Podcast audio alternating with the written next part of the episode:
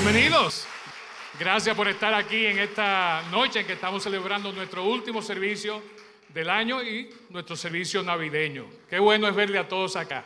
Y miren, me doy cuenta mirando a muchas personas y, y ahora, hoy, en este momento, cuando estamos aquí afuera, que muchas veces nosotros estamos como buscando a ver qué señales nos dan las cosas. Hay muchos de nosotros que somos expertos buscando señales para tomar decisiones. Hay algunas personas que buscan esas señales en los lugares menos ortodoxos. Hay personas que cuando había periódico de papel iban a una página donde salían muchos dibujitos y buscaban sus señales. No salían de la casa sin buscar esas señales. Hay otros, lo que nos llamamos ser cristianos, que también buscamos señales. Yo busco señales.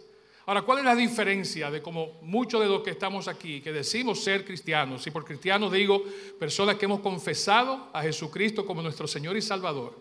¿Qué diferencia hay con aquellos que buscan las señales para su día, digamos que en el horóscopo? ¿Qué hacemos tú y yo como creyentes cuando buscamos una señal de Dios? Oramos. Tan sencillo como eso. No hay que desplazarse, no hay que ir a ningún lado, no hay que abrir ninguna página web o periódico. Simplemente venimos delante de la presencia del Señor. Y allí, en conversación con Él, el Señor generalmente, ¿qué hace? Nos responde. Dios nos da señales. Dios nos da señales. Y tú y yo a diario muchas veces se nos pasan, pero estamos recibiendo señales de Dios. ¿Y por qué yo hablo de señales? ¿Por qué estoy hablando de señales? Fíjense, las últimas dos semanas de esta serie, Un Adviento Inesperado, hemos estado hablando de personas que recibieron señales de Dios. Recibieron claras indicaciones de cosas que iban a suceder, de fuente creíble, como hemos visto. En esta noche estamos terminando nuestra serie y vamos a ver también algunas señales. Señales, como decíamos al principio, que se nos dan cuando Dios se hace presente, cuando Dios aparece. Esta noche vamos a ver dos grupos distintos de personas. Y quizás, y es mi oración, nos podamos identificar con ellos. Quizás no en su condición social o económica, sino en la forma en cómo ellos, de manera genuina, recibieron la señal de Dios, pero también pusieron empeño para buscar de Dios. Por un lado vamos a ver a un grupo de personas que eran los más olvidados, los que menos se le hacía caso, porque tenían un oficio que nadie nadie quería tener. Por otro lado, vamos a ver un grupo de personas que bien vestidos, bien presentados, con una buena reputación, con una caravana, asumo yo que de muchos camellos y caballos, último modelo, llegaron y tuvieron acceso al rey de Israel. Pero ese no era el rey que ellos estaban buscando. Ellos estaban buscando otro tipo de rey. Y vamos a ver con cada uno de estos personajes inesperados que Dios tiene algo para enseñarnos. Dios tiene lecciones que nos quiere dar a ti y a mí en esta noche de cómo y cuándo Él de manera inesperada se aparece. Mi invitación entonces para ustedes esta noche es que veamos estas historias. Vamos a identificarnos con estos personajes, vamos a ponernos en su lugar y vamos a ver cómo lo que a ellos les sucedió, la forma en que ellos buscaron de Dios y cómo Dios se les apareció de manera inesperada puede parecerse a cómo Dios quisiera tratar contigo y conmigo. ¿Me acompañan en este viaje? Sí, amén. Bien, el primero de estos momentos lo vemos, de hecho, hace un par de semanas yo hablaba en la serie y hablaba de este cuadro que vemos aquí. ¿Quiénes están ahí? Está, algunos dirían, la Sagrada Familia, otros dirían, como dijo mi hermano Welma hace un par de semanas, Jesús, María y José. Ciertamente está el Señor Jesús en el centro como bebé, su madre María y José, el esposo de María. Y si tenemos ese cuadro, podemos decir que ahí está representada la Navidad, ¿cierto? Puede que los otros personajes, los otros actores que generalmente se ponen también adornando los nacimientos, no estén presentes. Pero si esos tres faltan y ponemos a todo el mundo, no está la Navidad. Es un adorno más. El primer grupo de esos personajes inesperados que acompañó a esta sagrada familia fue ese grupo que vemos con ellos. Los pastores que llegan completan el cuadro de esa primera Navidad. Yo quisiera que veamos de manera recontada y gráfica la historia de este grupo de personas. Por esos días, Augusto César promulgó un edicto en el que ordenaba levantar un censo de todo el mundo.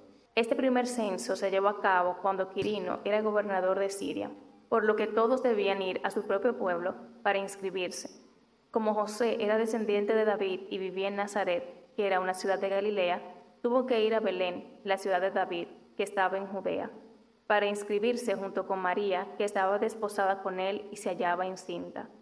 Y mientras ellos se encontraban allí, se cumplió el tiempo de que ella diera luz, y allí tuvo a su hijo primogénito, y lo envolvió en pañales y lo acostó en un pesebre, porque no había lugar para ellos en ese albergue.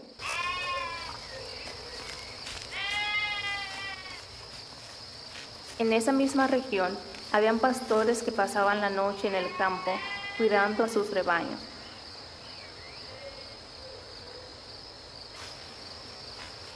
Allí un ángel del Señor se les apareció y el resplandor de la gloria del Señor los envolvió. Ellos se llenaron de temor, pero el ángel les dijo, No temáis, porque he aquí, os doy nuevas de gran gozo que serán para todo el pueblo. Que os ha nacido hoy en la ciudad de David un Salvador, que es Cristo el Señor. Y esto os servirá de señal. Hallaréis al niño envuelto en pañales, acostado en un pesebre. Así que fueron deprisa hallaron a María y a José y el niño estaba acostado en el pesebre. Al ver al niño, contaron lo que se les había dicho acerca de él. Todos los que estaban escuchando quedaron asombrados de lo que decían los pastores. Pero María guardaba todo esto en su corazón y meditaba acerca de ello. Eso pasó. Quizás no así como lo vimos ahora, pero pasó. Realmente es una escena que nos mueve a reflexión. Nos mueve a reflexión porque primero un ángel se le aparece a personas que ni siquiera estaban ni podían estar dentro de las ciudades, pastores, lo más humilde de lo más humilde. Segundo, que ellos se fueron inmediatamente, se fueron deprisa. Hay una parte que no leímos y vamos a ver en un momentito, pero pasó un evento todavía más espeluznante en el sentido de que fue sorprendente para ellos inmediatamente de que el ángel se les aparece y antes de ellos ir a buscar al niño en el pesebre. Tanto en el relato bíblico como en la tradición se encarga de que sepamos que estos pastores fueron los primeros en llegar a ver al niño recién nacido. ¿Por qué fueron los pastores los primeros en ir donde Jesús? ¿Por qué? ¿Por qué no fueron los ricos? ¿Por qué no fueron los dignatarios? ¿Por qué no fue Herodes? Que sabía, como vimos la semana pasada. Dios tenía un plan. Dios tenía un plan. Y para cumplir ese plan era necesario que los primeros en recibir la noticia fueran estas humildes personas. No sé cómo ustedes manejan las noticias buenas en su vida. Cuando algo bueno les ocurre o está por ocurrir, se lo cuentan a alguien, ¿verdad que sí? Yo se lo cuento a personas. Generalmente a quién yo se lo cuento. a mi esposa, claro, no me puedo equivocar ahí, a mi madre, a mis amigos, a mis hermanos, tanto carnales como mis hermanos de aquí de la comunidad. ¿Por qué? Porque son las personas que han estado ahí conmigo en las buenas y en las malas. Son las personas que yo sé que se van a alegrar conmigo de que algo bueno me está sucediendo o está a punto de sucederme. No se lo voy a contar a alguien que va a decir, ah, qué bien, y se va a ir y no lo va a compartir. Pero fíjense, eso exactamente hizo Dios con el más grande anuncio de todos los tiempos. Buscó a las personas que él sabía que ellos reconocían por su condición que no eran dignos de recibir ese anuncio que no eran personas aptas, muchos de ellos, vamos a decir que la mayoría no eran letrados, no eran personas que tenían habilidades de comunicarse correctamente con las personas. Sin embargo, como escuchamos ahí, hubo un momento en que no solamente ellos se regocijaron y fueron al pesebre, sino que ellos compartieron esa noticia a otros. Ellos se llevaron claramente de lo que les dijo el ángel. No teman, que les traigo una buena noticia, que será para todo el pueblo motivo de mucha alegría. Hoy en la ciudad de David les ha nacido un Salvador que es Cristo el Señor. Esa era la noticia más grande de todos los tiempos y se la da a este humilde grupo de pastores. María y José estaban en Belén. ¿Por qué razón? ¿Quién recuerda? El censo. Tenían que ir a ser contados. Los pastores, igual que María y José, posiblemente extranjeros, no de esa región, ellos se iban a buscar los pastos donde hubiera para sus ganados, para sus vacas, ovejas. Los pastores ni siquiera contaban para el censo. Eran tan apartados, tan ignorados, que no les importaba contarlos en el censo. Como mucha gente hoy. Hay gente que yo digo, bueno, cuando se pierden en algo, tú estás aquí para el censo. Pero hay gente que ni siquiera para el censo. Y ese era el caso de los pastores. Sin embargo, a ese grupo de insignificantes personas, el ángel de manera inesperada hace ese gran anuncio inesperado. Como leímos el versículo aquí, dice, lo primero que le dice el ángel, ¿qué es? No teman. Yo no sé si a ustedes les pasa, pero si a mí alguien me dice, mira, no te asustes, ¿qué es lo primero que yo hago? Yo salgo, salgo corriendo posiblemente. Hay gente que son así, que reaccionan sin saber lo que está pasando, simplemente porque son personas que tienen miedo se asustan fácilmente. Sin embargo, ellos, más que salir corriendo, más que ignorar lo que le estaba dando el ángel como mensaje, lo escuchan con detenimiento, absorben la información y como dice el versículo 16, ellos se van deprisa a ver al niño en el pesebre. Dice el versículo 13 y 14 de Lucas 2, en ese momento también, el ángel le hace el anuncio, apareció una multitud de huestes celestiales. Entonces no solamente sale el ángel, viene toda una coral divina a cantar y a alabar y dar la gloria a Dios, diciendo, gloria a Dios en las alturas, paz en la tierra, todos los que gozan de su favor. Óigame, ante esa conmoción, pónganse en el lugar de los pastores. ¿Cuántos hubieran reaccionado correctamente? ¿Cuántos hubieran ido y cumplido con la encomienda que les había dado el ángel? Yo tengo que revisarme, no sé si yo lo hubiera hecho, honestamente. O lo hubiera hecho después, cuando se me bajara los temblores. Pero ellos fueron. Vuelvo a hacer la pregunta. Entonces, ¿por qué elige Dios a estas personas, consideradas de la clase más baja de la sociedad, para confiarles la verdad más grande de todos los tiempos? Y es sencillo. Lo primero es, él sabía que los pastores tenían la capacidad de sentirse humillados y asombrados de que Dios los escogiera para escuchar esta noticia. Él sabía que ellos iban a reaccionar adecuadamente. De hecho, Lucas 2, 17 y 18 dice que al ver al niño contaron lo que se había dicho acerca de él. Todos los que estaban escuchando quedaron asombrados de lo que los pastores estaban diciendo. Ellos no se lo callaron, ellos contaron todo, lo del ángel, lo del coro celestial y del anuncio específico que el ángel había dicho. Vayan a Belén, vayan a la ciudad de David, porque ahí ha nacido el Salvador. Si el anuncio hubiera venido de otra persona, quizás no le hacen caso. Al venir de iletrados, de personas que trabajaban en el campo, de personas marginadas, personas que ni siquiera contaban para el censo, es posible que este anuncio fuera un poquito más creíble.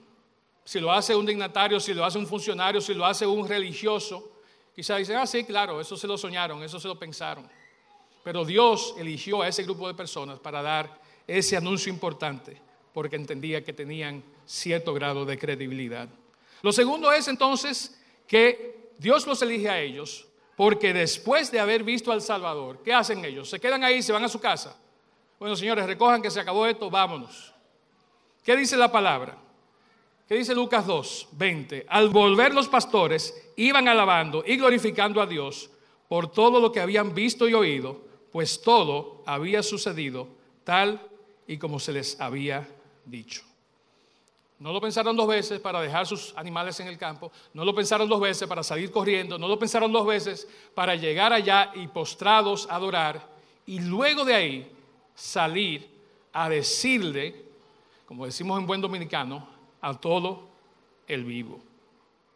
Fueron los mejores promotores que pudo haber para este anuncio tan gigantesco, este anuncio tan grande.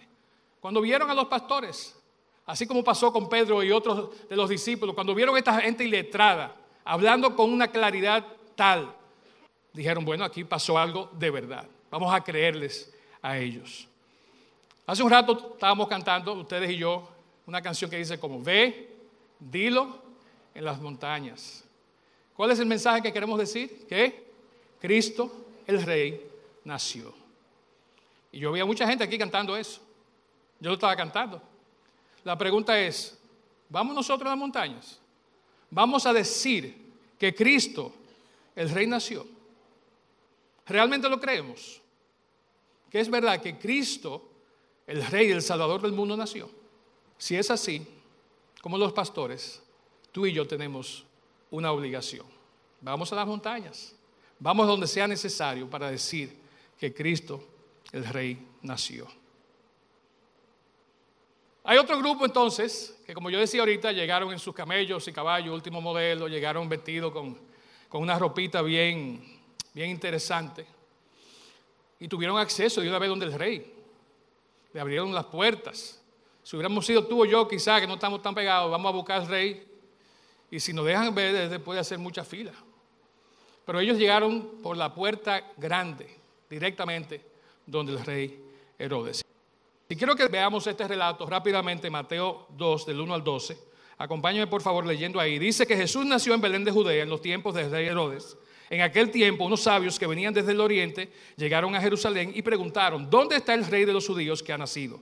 Porque hemos visto su estrella en el oriente y venimos a adorarlo. Cuando el rey Herodes oyó esto, se turbó y toda Jerusalén con él. Convocó entonces a los principales sacerdotes, a los escribas del pueblo y les preguntó dónde había de nacer el Cristo. Y ellos le dijeron que dónde? En Belén de Judea, porque así está escrito por el profeta, hablando de Miqueas. Y tú, Belén, tierra de Judá, no eres la más pequeña entre los príncipes de Judá, porque de ti saldrá un guía que apacentará a mi pueblo Israel. Luego Herodes llamó en secreto a los sabios para saber de ellos el tiempo preciso en que había aparecido la estrella. Los envió a Belén y les dijo, vayan y averigüen con sumo cuidado acerca del niño. Y cuando lo encuentren, avísenme para que yo también vaya a adorarlo. Después de escuchar al rey, los sabios se fueron. La estrella que habían visto en el oriente iba delante de ellos, hasta que se detuvo sobre el lugar donde estaba el niño. Al ver la estrella se regocijaron mucho. Cuando entraron en la casa, vieron al niño con su madre María y postrándose ante él, lo adoraron. Luego abrieron sus tesoros y le ofrecieron oro, incienso y mirra. Pero como en sueños se les advirtió que no volvieran a donde estaba Herodes, regresaron a su tierra por otro camino. Conocemos la historia, simplemente la refrescamos un poquito y vamos a dar algunos detalles para aclarar algunas cosas. Primero, los reyes magos no eran reyes y eran magos más o menos. Eran magos porque de hecho el término magos o en el persa el magusha que se usaba era para referirse a sacerdotes astrólogos. Simplemente eran personas que estudiaban las estrellas, las señales de los cielos. Y lo hacían dentro de un contexto religioso muy apartado de lo que era la religión, digamos, del pueblo judío. Lo hacían para predecir cosas y negociar con eso y beneficiarse y asustar a gente. Eso eran estos famosos magos. Entonces, no eran reyes, no eran tres, y perdón si le estoy desbaratando un mito de su niñez y van a pasar un trauma el 6 de enero. No eran tres, no eran Melchor, Gaspar de Baltasar, no sabemos su nombre, no sabemos sus razas, no sabemos sus géneros. Pudo realmente haber una maga en el grupo, y veo alguna cara de esposo diciendo, hmm, yo conozco una maga que lo que hice los 30 hace magia con eso. Bueno, pero pudo ser lo que fuera. Lo que sí sabemos es que eran personas que estaban siguiendo una señal que Dios les había dado. No fue una estrella que apareció así por así. Fue una señal que Dios de manera divina puso en el cielo para llamar su atención. ¿Por qué lo hizo? ¿Y por qué a este grupo de personas paganas, de hecho, en algunos textos se le llama también hechiceros, y sabemos que eran idólatras por la religión de los lugares de donde ellos venían. Dios está siempre buscando llamar la atención de todos nosotros. Decíamos al principio que Él siempre está dándonos señales. Y en esta oportunidad le dio señales a este grupo de hombres sabios de Oriente para que buscaran a aquel que había de nacer. ¿Qué hubieras hecho tú si ves esa estrella y tienes ese mensaje de que hay que salir de viaje, recojan ropa para no sabemos cuánto tiempo, vámonos en los camellos, vamos a viajar de día y noche porque vamos a buscar dónde nos lleva esa estrella, porque dice que ahí van a ser alguien importante. Quizá alguno de nosotros hubiera dicho, mira, vayan ustedes, cualquier cosa, me avisan y después yo voy. ¿Cuántas semanas son? En caballo y... Bien.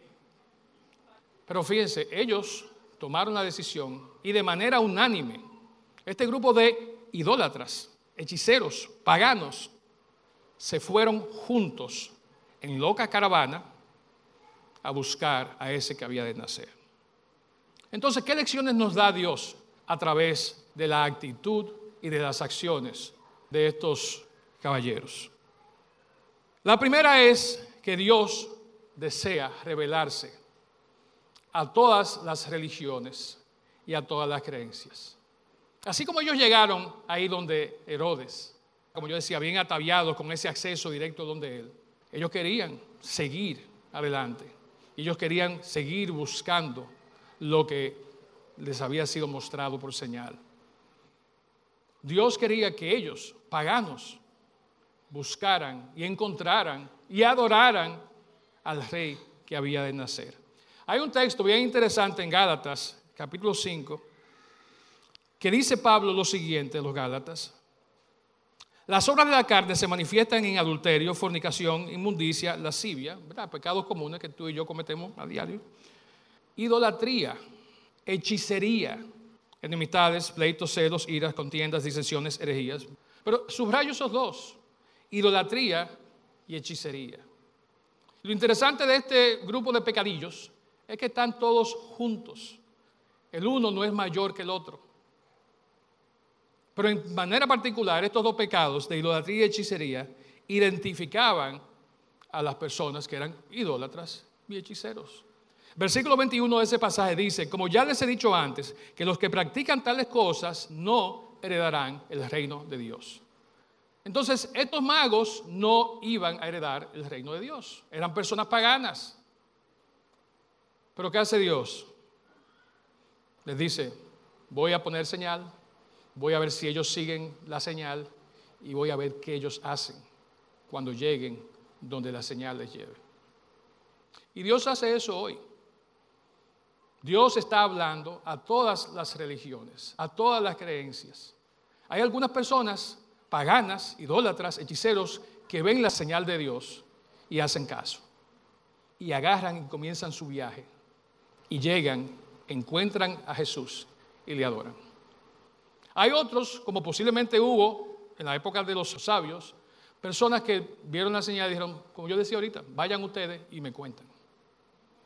¿Quiénes somos nosotros de, de esas personas? Esa es la primera lección que Dios nos da.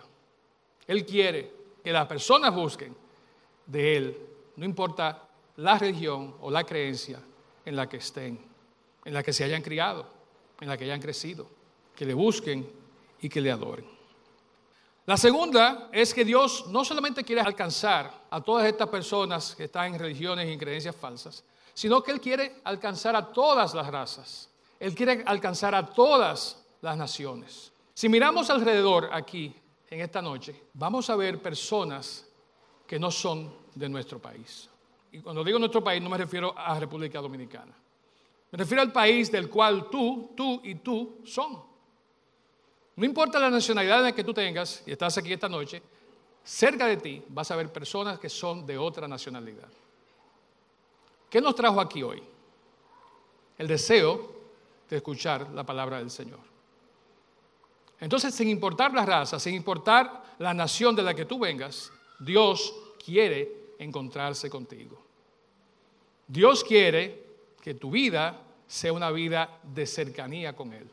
Eso fue lo que hizo con estos magos, con estos sabios, como queramos llamarlos. Él los trajo de un lugar lejano, de razas diferentes, a adorarle a Él. Y en nuestro caso entonces nos lleva a que tengamos también nosotros la responsabilidad de hacer lo mismo que Dios hizo con estas personas. Queremos que las personas conozcan al Señor. Es muy bueno si vienen aquí y escuchan la palabra, pero ¿qué hacemos nosotros para ir y llevar el mensaje del nacimiento del Señor? Tú y yo tenemos responsabilidad.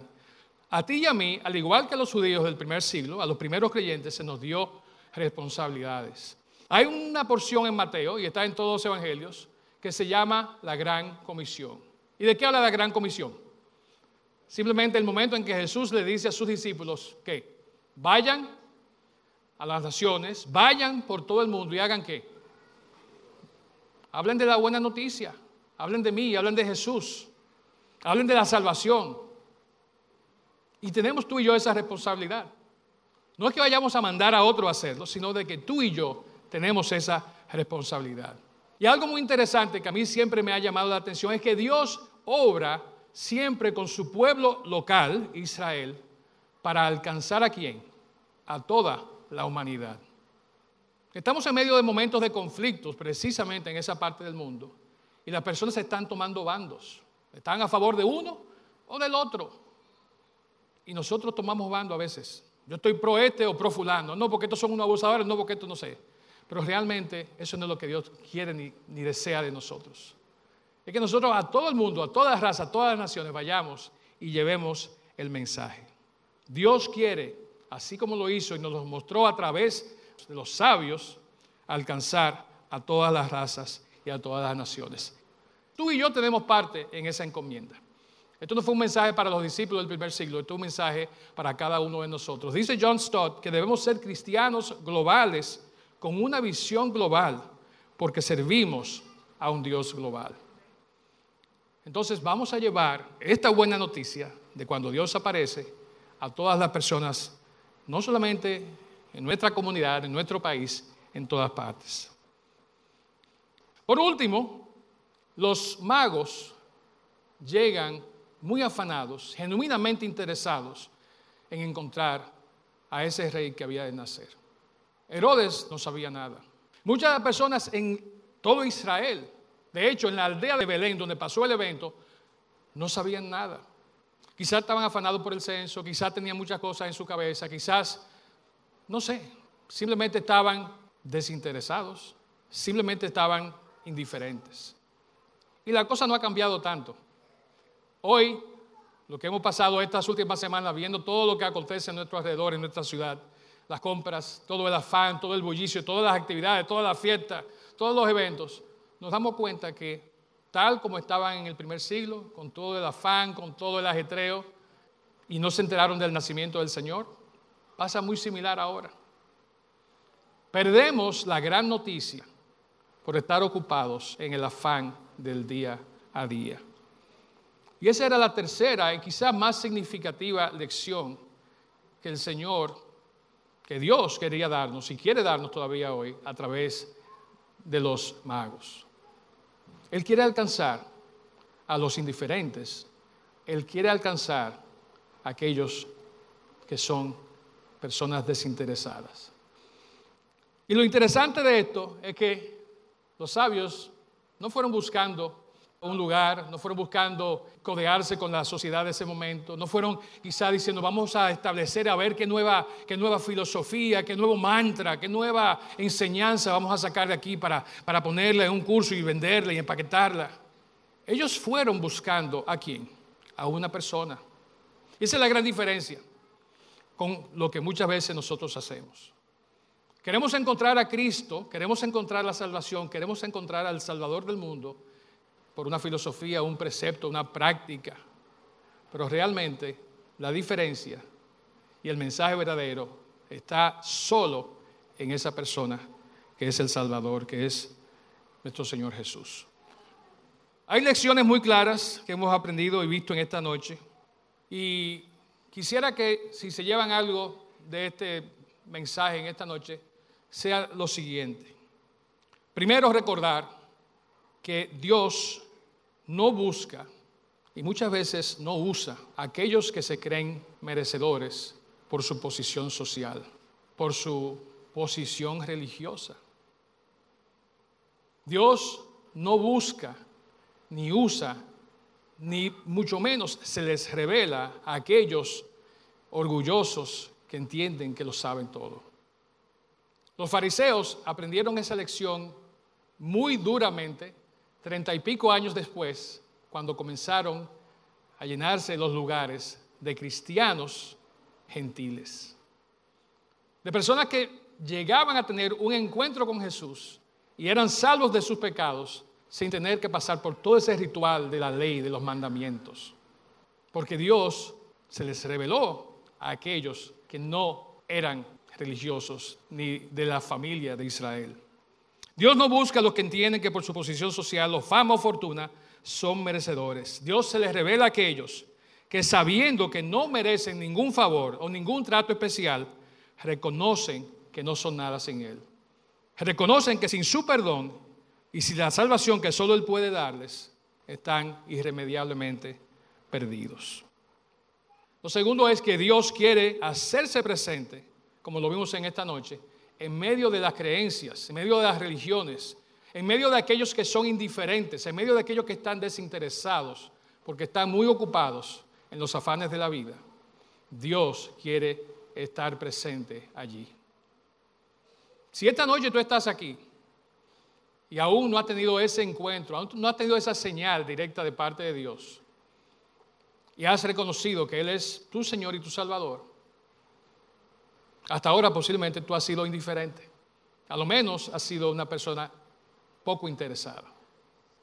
Pero hoy, esta noche es un buen momento para que tú te intereses, para que tú busques de manera genuina, que persigas como hicieron los sabios, que salgas de prisa como hicieron los pastores a buscar al niño que nació. Ese niño que sería y que sigue siendo hoy el Salvador del mundo.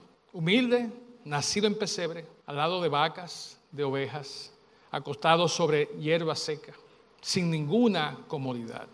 Jesús.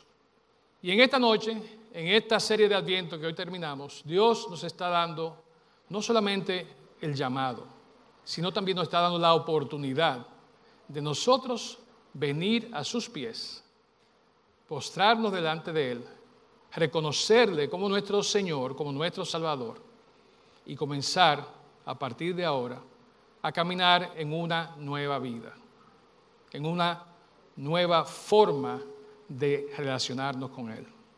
Este adviento es un buen tiempo para reconocer que Él ya vino y que está en medio nuestro y que quiere tener una relación personal contigo. Amén. Quiero que se pongan de pie, por favor, y vamos a terminar presentando una palabra de oración al Señor. Pero yo quiero invitarte en esta noche, si estás aquí por primera vez, si viniste como visita, si te, invitaron, viniste a acompañar a un amigo o a cumplir una promesa de que ibas a venir, que realmente lo que te motive ya no a venir o a estar aquí, sino a salir de aquí, sea que tú puedas decir que conoces a Jesús, que tienes una relación con Él, que Él es tu Señor, que Él es tu Salvador.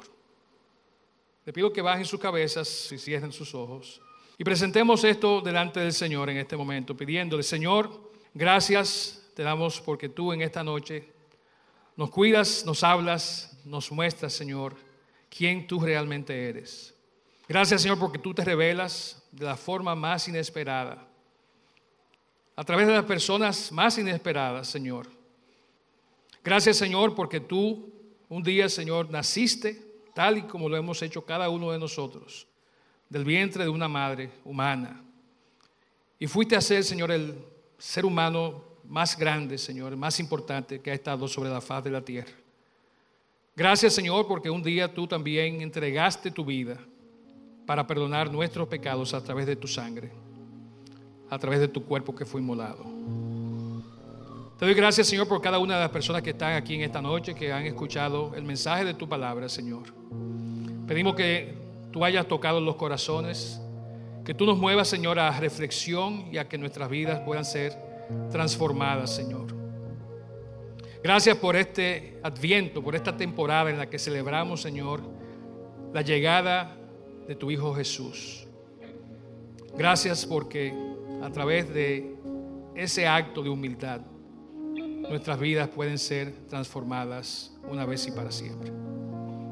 Te pido, Señor, por cada una de las personas aquí en esta noche, pedimos que tú bendigas sus vidas, pedimos que bendigas sus familias, pedimos que bendiga, Señor, este tiempo de Navidad que van a pasar eh, con familia, amigos, con seres queridos, Señor. Y que para que en todas estas celebraciones, Señor, tú estés en el centro. Que el tema de conversación, Señor, no sea la pelota, no sea otra cosa, que seas tú.